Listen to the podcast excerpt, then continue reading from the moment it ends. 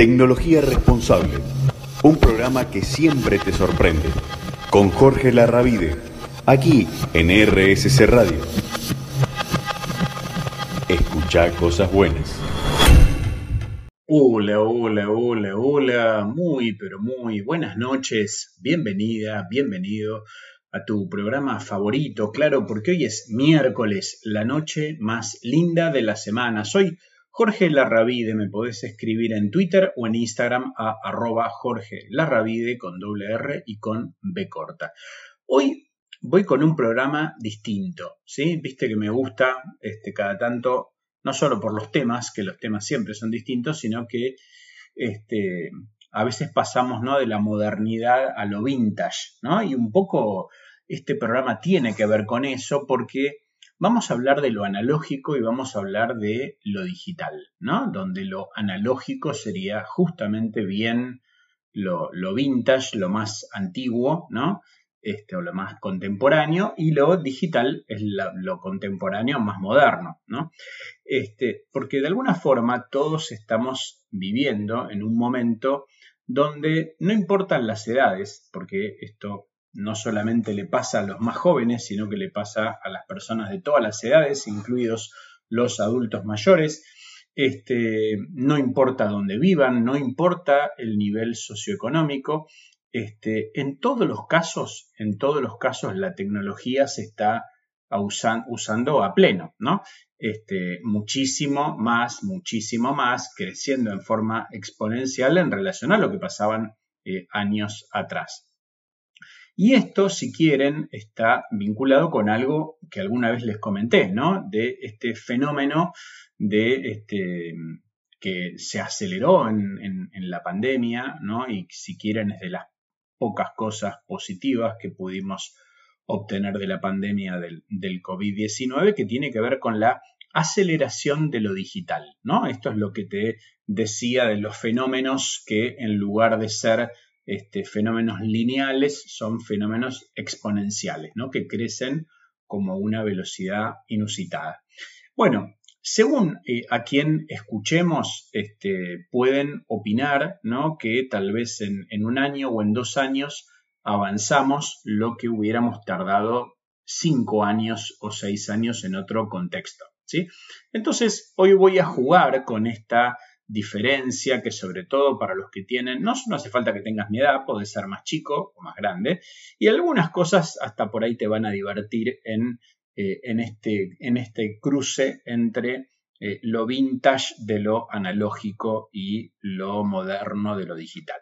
Eh, porque justamente vamos a hablar de cómo se transformó la vida cotidiana a partir del uso de la tecnología. Pero acá voy a remarcar un concepto que ya me lo escuchaste decir, pero lo voy a remarcar porque vos sabés que yo sigo escuchando lo mismo este, y hay gente que sigue, digamos, como confundiendo la idea de que usar plataformas digitales es ser digital. Y ser digital es algo como bastante más amplio, ¿no? Bastante más grande. Este, para ser digital estamos hablando de una mentalidad nueva, ¿no? De un mindset digital, de una mentalidad digital, este, que es mucho más que, no sé, usar eh, un WhatsApp o usar este, alguna plataforma de redes sociales. Este, porque han cambiado eh, costumbres, ha cambiado, eh, han cambiado comportamientos ¿no? de cada una de nuestras, de, cada uno de nosotros, cada una de nuestras familias, ha cambiado el modo de hacer las cosas. ¿sí? Así que lo que vamos a hacer es justamente, eh, y te prometo que te vas a divertir seguramente, dependiendo ¿no? la edad que tengas y las cosas que hayas vivido, vas a escuchar algunas cuestiones que son bien, pero bien eh, insólitas, te lo voy a garantizar. Y ya me están empezando a traer notificaciones de gente que dice, contame, contame, Larra, que está, está buenísimo. Bueno, hablemos de viajar primero, ¿no? Viajar, por ejemplo, en eh, en Bondi, ¿no? En Bondi para, les traduzco, ¿no? De, mi argentino y de mi porteño, este, sobre todo para los oyentes que viven en otros países de América Latina o en Europa o en Estados Unidos, en Canadá, que tenemos oyentes en todos lados. Este, entonces, el bondi, como le decimos acá, el colectivo, ¿no? El bus, ¿no? Este, tenía una manera, ¿no? Este, de no solo de viajar, sino de pagar el boleto, ¿sí? Hace unos años atrás, vos qué hacías? Parabas el colectivo, el bondi, este, el bus, eh, el ómnibus, subías, ¿no? Y tenías que comprar el boleto ahí. Yo me acuerdo cuando iba al colegio, por ejemplo, ¿no? Entonces vos sacabas o monedas o billetes, eh, primero con billetes o, con las dos cosas, este, y el chofer, ¿no? Que manejaba Escucha esto, además de manejar, ¿no? Y antes no habían colectivos como existen ya hace bastante tiempo con caja automática. Bueno, ahora también los autos y todo, pero en ese momento hasta el colectivero tenía que hacer los cambios, ¿no?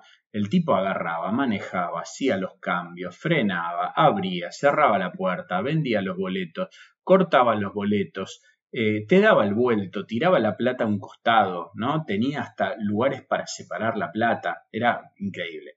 Bueno, los boletos, ¿no? Para quienes nunca lo vieron, eran eh, como papelitos, ¿no? Que venían en un rollo de colores distintos, este, según la tarifa, porque por supuesto cuesta más, costaba más barato ir cerca y costaba un poco más caro ir más lejos, ¿no? Los boletos estaban numerados, ¿no? Con un número que incluso algunos se acordará de lo que se llamaba el boleto capicúa, ¿no? que depende de la numeración como estaba escrita. Este, todo esto estaba dentro de una caja de metal que tenía como un borde cortante, que era de donde el chofer de este colectivo, de este bondi, cortaba el boleto, ¿no? Vos le pagabas este, y el tipo te daba el boleto. Bueno, con los años empezaron a aparecer las, eh, las máquinas para las monedas, ¿no? Este, y eso ya fue un avance porque ya había máquinas, ¿no? Eh, y ya el chofer no tenía que estar vendiendo boletos. La problemática empezaba a ocurrir que vos tenías que tener, encontrar un montón de monedas para viajar, ¿no? Este, hasta que llegó la tecnología y empezaron las eh, tarjetas SUBE, ¿no? Como las tarjetas que estamos utilizando hoy en día, que son tarjetas eh, contactless, ¿no? Son tarjetas sin contacto.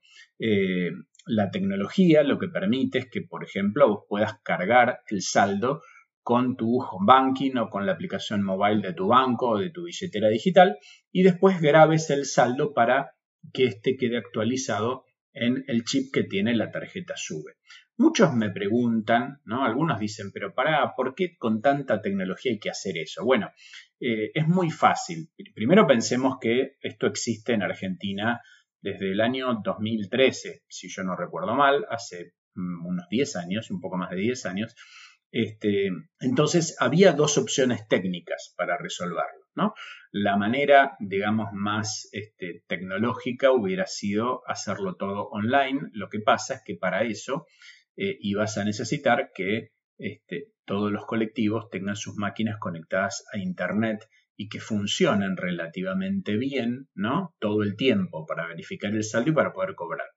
Como todo esto es muy difícil de asegurar arriba de un colectivo que se mueve por todos lados este, y en lugares donde por ahí no hay buena conectividad, entonces se optó por la modalidad offline, ¿sí? que hace que el pago sea total, rapidísimo y que no tengas demora. O sea, en realidad, si, se demora este, pagar un boleto, no tiene que ver con el sistema, sino con cada una de las personas que viajamos. ¿sí? Así que bueno, para lograr esto, entonces como el sistema quedó offline, quedó decidido offline, o sea, fuera de línea, el saldo tiene que estar en la tarjeta. Pero, pero hay muchos que ya están utilizando esto. Hay una aplicación que se llama Carga Sube, carga sube, que si por ejemplo vos tenés un celular que tiene tecnología NFC, ¿sí? Este, lo que podés hacer es grabar vos el saldo, acercás la tarjeta a tu celular y te queda el saldo grabado, ¿sí? Pero para eso tenés que tener la aplicación, pero por sobre todas las cosas tenés que tener un celular que permita que tenga esa tecnología operativa. ¿Qué tema que te traje hoy? No te vayas de ahí Hacemos la primera pausa y ya seguimos con más tecnología responsable. Muy bien, bloque número 2 de tecnología responsable de hoy, jugando con esta idea de lo analógico y lo digital, ¿no? Este, lo de antes y lo de ahora, ¿no? Lo vintage y lo moderno. Estábamos hablando recién cómo se viajaba antes, cómo se hacía para pagar antes un viaje en colectivo este, y cómo se, se maneja ahora. Y hablemos el caso del subte, ¿no? eh, el subte o también depende este, en qué país me estás escuchando, el metro, ¿sí? Este, el subterráneo. Bueno, en el caso del subte, vos lo que tenías que hacer era ir para justamente, ¿no? Decir, bueno, ¿cómo hago para pagar? Bueno, los eh, subtes en casi todos los lugares del mundo, de una forma u otra, tienen unos molinetes, ¿no?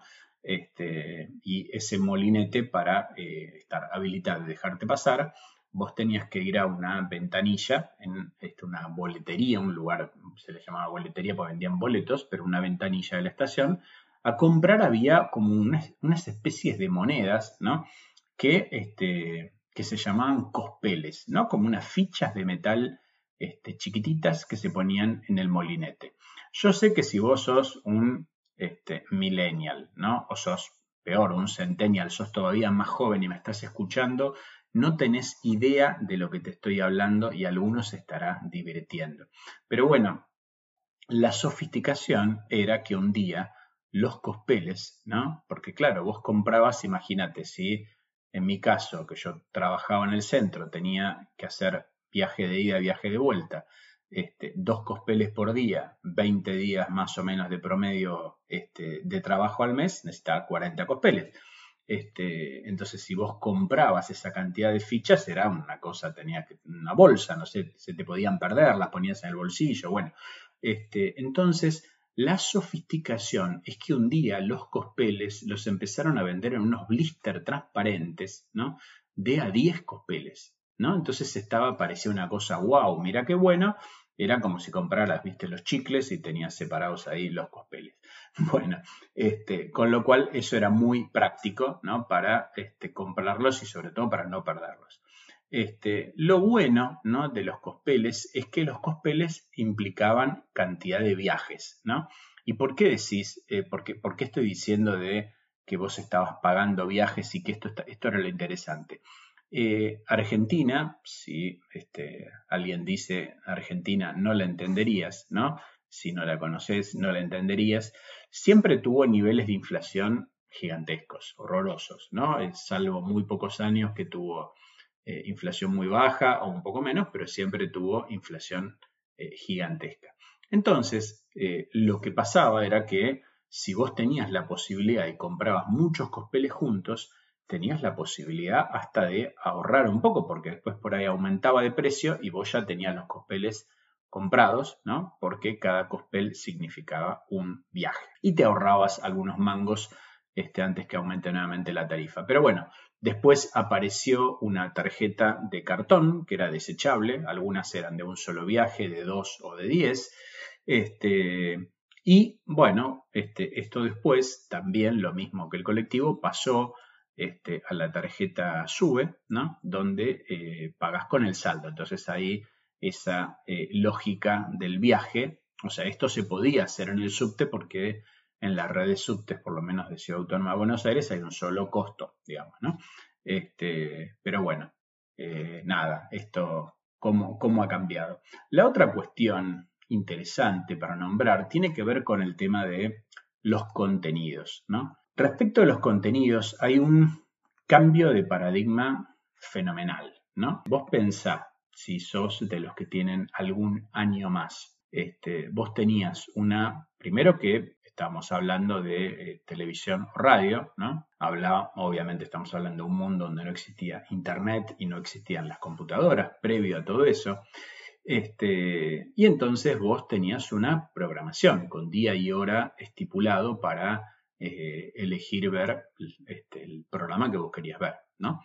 Este, así que, bueno, al inicio, ¿no? Al inicio, cuando yo era pequeño, hace unos años atrás, este, ver la tele, por ahí, incluso antes de la llegada del televisor este, a color, estaba el televisor blanco y negro, ¿no? Había cinco canales, este, y ahora, viste que ahora tenés 200 millones de canales y no sé qué, y en ese momento, por ejemplo, cuando era chico, no sé, ver un programa infantil era en algún canal, pero un ratito. No es como ahora que tenés todas las plataformas y además tenés canales enteros que las 24 horas este, vas a tener dibujitos y, lo que sea o, programas para niños.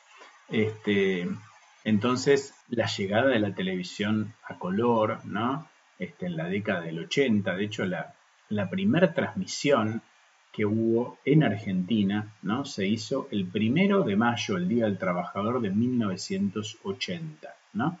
Y una gran periodista y presentadora de esa época que se llamaba Pinky, ¿no? Eh, Raquel Satraño, este, presentó la bandera celeste y blanca que se proyectaba en eh, unas pantallas enormes y con estas palabras dijo, señoras y señores, aquí está la televisión a color y por primera vez se transmitió la televisión a color en la Argentina.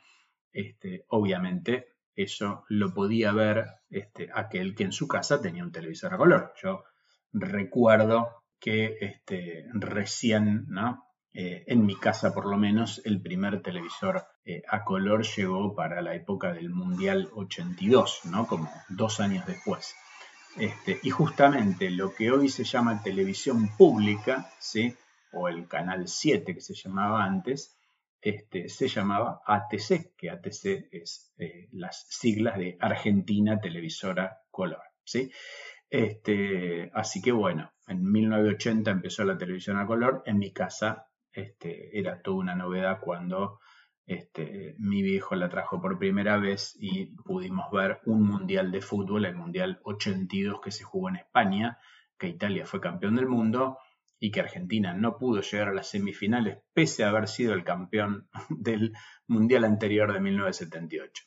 Después vino la televisión digital, ¿no? De, eh, de la mano de la televisión por cable. Esto fue una gran revolución porque implicó pasar de cinco canales eh, a más de 50, ¿no? Y después a 80 o más. Eh, y había algunas empresas que daban estos servicios de televisión por cable. Yo me acuerdo de, por ejemplo, había una llamada BCC que era Video Cable Comunicación. Este, había otra, creo que era multicanal. Bueno, obviamente depende de dónde vivías. Este, en qué zona vivías tenías este, eso, pero, y también había televisión por antena, ¿no? La televisión como más tradicional. Y por supuesto, después con el tiempo y con la llegada este, de dispositivos más avanzados, pero sobre todo con la llegada de Internet, la televisión se hizo inteligente, ¿no? Se hizo smart, conexión a Internet, ¿no? Y un uso mixto entre, que es lo que tenemos hoy, ¿no? Un uso mixto donde tenés canales de televisión abierta, como eran los, cinco canales eh, tradicionales, ¿no? Este, los antiguos, los originales, eh, canales de televisión por cable, ¿no? Este, y después también, por supuesto, vos podés tener acceso a todos los contenidos como si fuera una computadora de plataformas como YouTube, Netflix, Prime, eh, Paramount, eh, Disney, bueno, HBO, la, que vos quieras, ¿no? Hay montones y montones y montones. Y también depende de dónde vivas, hay distintos operadores ¿no? que te brindan este, por lo menos estos servicios, el de Internet, el de televisión, eh, algunos también te brindan este, el servicio de telefonía y demás. Qué temazo, qué temazo. Voy a hacer la segunda pausa. Vamos a escuchar unas lindas canciones y ya vengo con más tecnología responsable. Tecnología responsable. Un programa que siempre te sorprende. Con Jorge Larravide aquí en RSC Radio. Escucha cosas buenas. Muy bien, bloque número 3 de tecnología responsable de hoy. Mucha gente escribiendo acá en redes sociales, mucha gente mandando WhatsApp eh, preguntando. Algunos dicen, estoy este, realmente este, anonadado, azorado de lo que estás contando algunos porque son muy jóvenes y, este, hasta no se acuerdan de eso, o algunos se acuerdan de cuando eran chiquitos, más o menos algo, pero no mucho. Pero bueno, un poco esta es la propuesta de este programa, el charlar de esta transformación de nuestra vida cotidiana a partir del uso este, de la tecnología, ¿no? Pero recordándote lo que te dije al principio del programa de hoy, que usar plataformas digitales no es lo mismo que ser digital, ¿no? Para ser digital tenemos que tener una mentalidad nueva, distinta, ¿no? Una forma de pensar diferente, este, temas y problemas comunes, ¿no? Este, Einstein decía, tenía una frase muy interesante, que decía que el mundo tal como lo hemos creado es proceso de nuestro pensamiento. No se puede cambiar este, sin cambiar nuestro pensamiento. ¿no? Este, y es totalmente así. ¿no? Entonces podemos tener cada vez más tecnología, pero si tenemos una mentalidad arcaica, esto pasa mucho y pasa mucho incluso en las empresas, donde este, pueden ser, puede haber un montón de cosas, pero si la manera de, este, de pensar un proceso, si la manera de trabajar sigue siendo la misma que hace 50 o 100 años, y bueno, tendremos tecnología como usaremos computadoras en lugar de máquinas de escribir, este, pero vamos a tener una mentalidad antigua. ¿sí? Eh, bien, eh, por eso es que no es solamente eh, usar tecnología, sino pensar distinto, ¿no? Pensar distinto. Vamos a hablar de otras cosas, porque recién hablábamos de cómo, cómo viajábamos, cómo pagábamos, hablábamos de la tele, ¿no? Este, hablemos de algo también bastante básico, como puede ser hablar por teléfono, ¿no? Hablar por teléfono. Y esto es muy interesante porque uno ahora se encuentra con que este, eh, si en una casa ¿no? alguien se muda a un departamento este, o, tiene la posibilidad muy remota, pero tal vez alguno que tenga la posibilidad de comprar un departamento, este, por más pequeño que sea, un monoambiente, y si en ese departamento hay una línea de teléfono fija, hay gente que lo da de baja, ¿no? Pero yo te voy a contar una historia, porque en Argentina los celulares arrancaron en los años 90, ¿no? Este, y se empezaron a masificar después de los años 2000. Este, entonces, esto que te contaba, ¿no? En las casas, en algunas casas, había teléfono fijo. Suena algo, de algo muy antiguo y que, como te decía, hay gente que hoy lo da de baja porque no lo quiere, ¿no? Este, de hecho, solamente, bueno, ya te voy a hacer la comparación, pero bueno, eh, lo que te quiero decir que es muy importante es que años atrás ni siquiera era fácil tener un teléfono en tu casa, ¿no? No te lo instalaban, era carísimo, lo pedías y tardaba años, ¿no? Entonces, generalmente vos podías, en algunos casos, o eh, hablar, si podías, ¿no? De un teléfono en, en el lugar donde vos trabajabas, este, y si no, tenías lo usual, lo más común era hablar por teléfono en la calle, ¿no? Lo que se llamaban teléfonos públicos. Este, que teníamos unas cosas muy raras, ¿no? Porque eran, este, después se armaron algo más tipo cabina, qué sé yo, pero eh, antiguamente eran, no, no sé, como si fuera una especie de, sombrilla, como un paraguas, una cosa media extraña con una cúpula, ¿no? Este, en algunos casos de color así medio naranja. Entonces vos también, parecido a lo que hablábamos de, este, del subte, ¿no? Había unos cospeles que eran como unas monedas, no eran monedas, pero eran parecidas, eran unas fichas redondas metálicas que, eran las que te permitían ¿no? hablar por teléfono. Eso con los años empezaron a, aparecer unas, unas nuevas eh, máquinas ¿no? este, para hablar por teléfono, unos nuevos teléfonos que este, se usaban con una tarjeta que tenía un chip. ¿sí? Pero bueno, desde que se masificó la telefonía celular, eh, por supuesto, lo que vos ya sabés, ¿no? Hoy hablas desde donde vos querés, en la calle, en el subte, en la playa, en el campo, ¿no? Mientras tengas señal, este, eh, podés comunicarte en todos lados, ¿no? Este es el cambio de paradigma fenomenal. ¿Por qué? Porque antes vos hablabas desde donde estaba el aparato, ¿no? O de donde estaba la línea. Entonces, si la línea estaba en tu casa, podías hablar de tu casa. Si estaba en tu oficina, hablar de tu oficina. Si estaba este, en una avenida, no sé, a 10 cuadras de tu casa, tenías que caminar hasta ahí para hablar por teléfono. Hoy, con tu celular, haces, es más, ya hasta casi hay gente que ni habla por teléfono, usa mensajería instantánea. Este, entonces, con 46 millones de personas, pensemos que en Argentina tenemos más de 60 millones de líneas celulares, ¿no?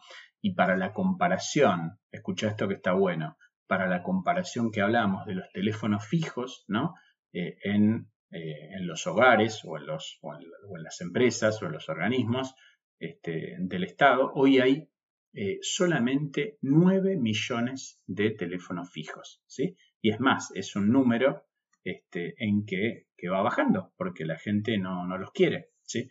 Este, y también, bueno, decir que hay zonas de la Argentina donde nunca llegó la telefonía fija y directamente pasaron, solo hay telefonía celular, incluso en algunos lugares en el campo, porque obviamente hacer una instalación de telefonía fija era mucho más caro que este, el tener eh, una señal de, celular por, por, satélite. Bien, y la otra cuestión también importante para contarte es que en el caso de los celulares, en Argentina, más o menos, ¿no? Un 90%, 9 de cada 10 líneas de esos 60 millones son prepagos, ¿no? Es decir, que parecido al esquema de la tarjeta SUBE, vos primero tenés que cargar saldo para poder usar la telefonía o lo que se llama la conexión de datos, que es para usar Internet, ¿no?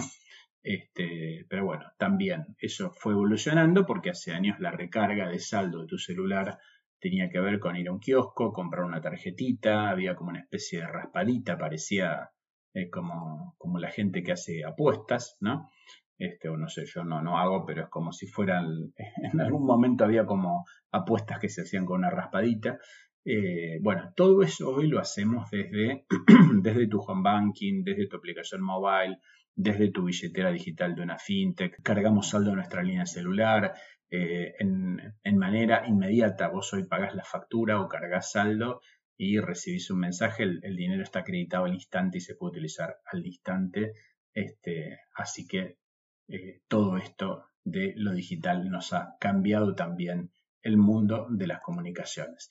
No te me vayas de ahí, voy a hacer la última pausa. Escuchamos las canciones más bonitas de esta radio, de RCC Radio, y ya venimos con el último bloque de tecnología responsable. Muy bien, cuarto y último bloque de tecnología responsable de hoy. Estamos terminando el programa, ¿eh? aunque parezca mentira, ya van a ser las 9 de la noche, pero te voy a contar una que esta es más rara todavía, que tal vez hasta menos gente se acuerde de esto todavía, ¿no? Este, hace, justamente hablando de las comunicaciones, ¿no? Había eh, digamos, siempre hubo esta cuestión de, eh, bueno, ¿qué pasa si tengo que ubicar a alguien por una urgencia? ¿no? Este, yo cada vez que lo hablo de lo, este, las personas que no pueden dejar de estar sin el celular encima y mirándolo todo el tiempo, ¿no? Siempre el argumento, la ansiedad tiene que ver con esto de, bueno, pero me pueden llamar por una emergencia. Y está bien, puede ser, pero como siempre digo, emergencias pueden ser en la minoría de las veces, la gran mayoría del tiempo, salvo que te dediques, seas bombero o médico, sino este, la gran mayoría de las veces no son emergencias, ¿no? ¿no? No tenés tantas emergencias por suerte. Pero ¿cómo se hacía en una época analógica cuando vos tenías que ubicar a alguien rápidamente? Bueno, antes de los celulares, te dije recién que los celulares en Argentina empezaron a aparecer en la década del 90 este, y se hicieron masivos ya cerca de los 2000, ¿no? O sea, ya ahí había un volumen de celulares más importante, este, pero a los principios de los 90 había ya gente que tenía este, los primeros celulares, los que eran tipo ladrillo, que eran gigantescos y pesaban un montón. Bueno, pero antes de los celulares había algo que se llamaba Viper, ¿no? ¿Cómo? Viper, con B larga, Viper. ¿Qué era el Viper? El Viper era un aparatito, ¿no? Que tenía como una pantallita chiquitita este, muy chiquitita, como fuera una pantallita LED, como para, ver algo muy chiquitito, ¿no? Como si fuera un reloj de, este, de los digitales también de la década del 80, este, que se llamaba, era un aparato de radiomensaje, ¿no? En general, en general, por ahí con esto lo vas a ubicar, en general los que usaban eso, porque era carísimo, no sé qué, era un sistema medio exclusivo, lo usaban los médicos, ¿no? Los médicos. Acá me están escribiendo alguien que usaba los Viper. Este, los médicos, ¿sí? ¿Y cómo funcionaba? Bueno, supongamos lo siguiente, ¿no? Supongamos que, bueno, hoy si vos necesitas llamar al médico y necesitas que vaya a tu casa porque te sentís mal o porque tu hijo o tu hija se siente mal, ¿no? Llamás por el celular o lo que sea, mandás WhatsApp, haces un millón de cosas.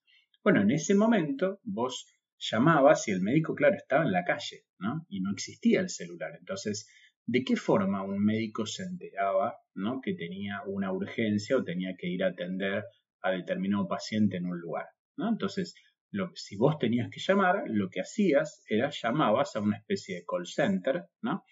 A un número de teléfono y le dabas eh, el número del viper, el número del radiomensaje, que sería como si fuera el número de, teléfono, digamos, ¿no? Pero en realidad no era un teléfono.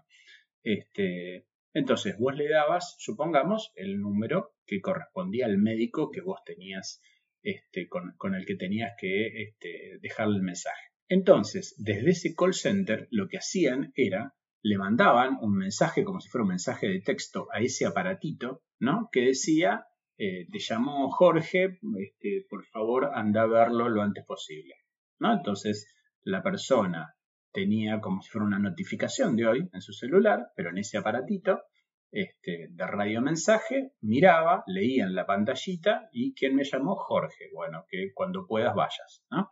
Eh, bueno, en el caso de los médicos le dirían, este, vas pasar por la, casa, la casa de Jorge Larrabí, el domicilio, bla, bla, bla. Como te decía, todo esto era previo a los celulares, ¿no? Este, desde que tenemos celulares están las aplicaciones de mensajería instantánea. Eh, por supuesto, lo más utilizado en Argentina y en muchos países del mundo es WhatsApp, ¿no? También Telegram, pero la más utilizada, Telegram también se usa más en el mundo de las empresas, pero la más utilizada en general este, en, Argentina y en gran parte del mundo es el WhatsApp, eh, donde lo que ya sabes, ¿no? Escribís texto, mandas audio, mandas imágenes, mandas videos, este, todo en forma online. Pero bueno, hay muchas aplicaciones de mensajería, ¿no?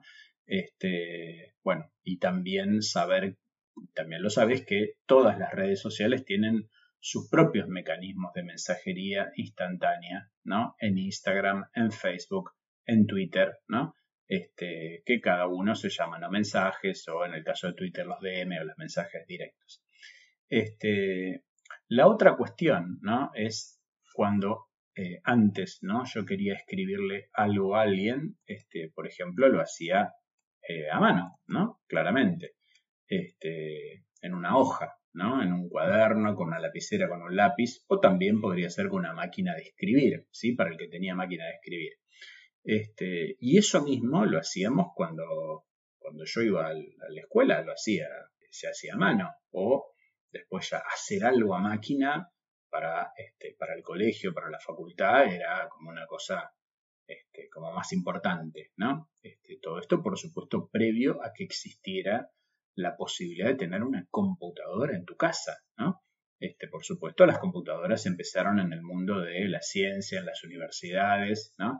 Este, en las empresas y después, ¿no? como ya había pronosticado Bill Gates, este, creador de Microsoft, en algún momento íbamos a tener, ¿no? él decía que soñaba con el día en que todos tengamos en nuestra casa una computadora personal, ¿no? Por eso de ahí venía el tema de eh, la PC, ¿no? El personal computer, ¿no?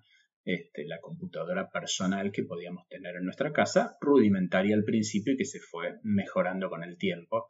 De hecho, lo que muchos de los smartphones que hoy usamos son muchísimo más potentes que muchas computadoras incluso que existen eh, hoy en día. Pero bueno, eh, lo que pasaba antes de todo esto, antes de la computadora, se escribía a mano, se imprimía un trabajo, tal vez si uno tenía una computadora este, eh, y tenía una impresora, imprimía un trabajo, ¿no? Este, si se tenían que mandar cartas, este, o tenías un novio o una novia, se escribía una carta a mano, ¿no? Se ponía en un sobre, había que ir a, una sucursal del correo a despacharlo y en el mejor de los casos llegaba eh, a las 48 horas o por ahí llegaba, no sé, a la semana o más, depende de dónde viviera la otra persona, ¿no? Bueno, nos eh, acostumbramos a la instantaneidad justamente con el advenimiento de Internet, ¿no? Desde que usamos computadoras, usamos Internet, empezamos a usar el email, el correo electrónico, ¿no? Este, donde tiene, digamos, como si quieren, la misma este, connotación, eh, hereda la misma connotación de una carta, ¿no? Donde escribo eh, un texto, pero bueno, también en ese caso le puedo este, agregar imágenes, audios, un documento, videos, lo que fuera. Este, también, ¿no? Este, cuando uno estaba en un aula, si vos escribías, le querías pasar un papelito, ¿no? Un mensaje, esto está buenísimo para las chicas y chicas que están escuchando que hoy están en un aula, ¿no? Todo el día con el celular en la mano, vos le querías decir, o, en el medio de una clase estaba la profesora hablando, este, le pasabas un papelito con algo escrito, ¿no? Para que otra persona, otro compañero o compañera tuya se entere de lo que le querías decir o le tirabas el papelito, ¿no? Como si fuera una, una especie de mensaje volador. Todo eso hoy, obviamente, eh, lo haces por WhatsApp, incluso antes del WhatsApp, cuando no existía el WhatsApp, lo hacías con, con un SMS, ¿no? Con un mensaje de texto. Y bueno, y también, ¿no? Te voy a cerrar con esto, en la escuela, también, ¿quién no se va a acordar de cuando tenías que hacer cálculos, ¿no? Tenías una calculadora o hasta tenías algún reloj digital, ¿no? Alguno ya con una cosa más sofisticada, con una calculadora simple, que obviamente todo lo haces desde el celular hoy, ¿no? Que usás, hay mucha gente que no usa reloj, ¿no? Y el celular es todo, absolutamente todo. Es como tu computadora de escritorio, pero chiquitita, livianita, este, con una pantalla táctil. Eh, así que es tremendo, ¿no? Otro día te voy a seguir contando, pero es impresionante cómo nos cambió la vida la tecnología, ¿no es cierto que sí? Bueno, qué lindo programa que tuvimos. Eh, una gran alegría que me hayas acompañado. Este, es un placer estar con vos todos los miércoles acá en RSS Radio, donde siempre escuchas eh, cosas buenas. Nos vamos a estar viendo, nos vamos a estar escuchando la próxima semana, el próximo miércoles a las 20 horas, eh, acá en RSS Radio, cuando hagamos más tecnología responsable. Nos vemos. Chao. Tecnología Responsable, un programa que siempre te sorprende, con Jorge Larravide, aquí en RSC Radio. Escucha cosas buenas.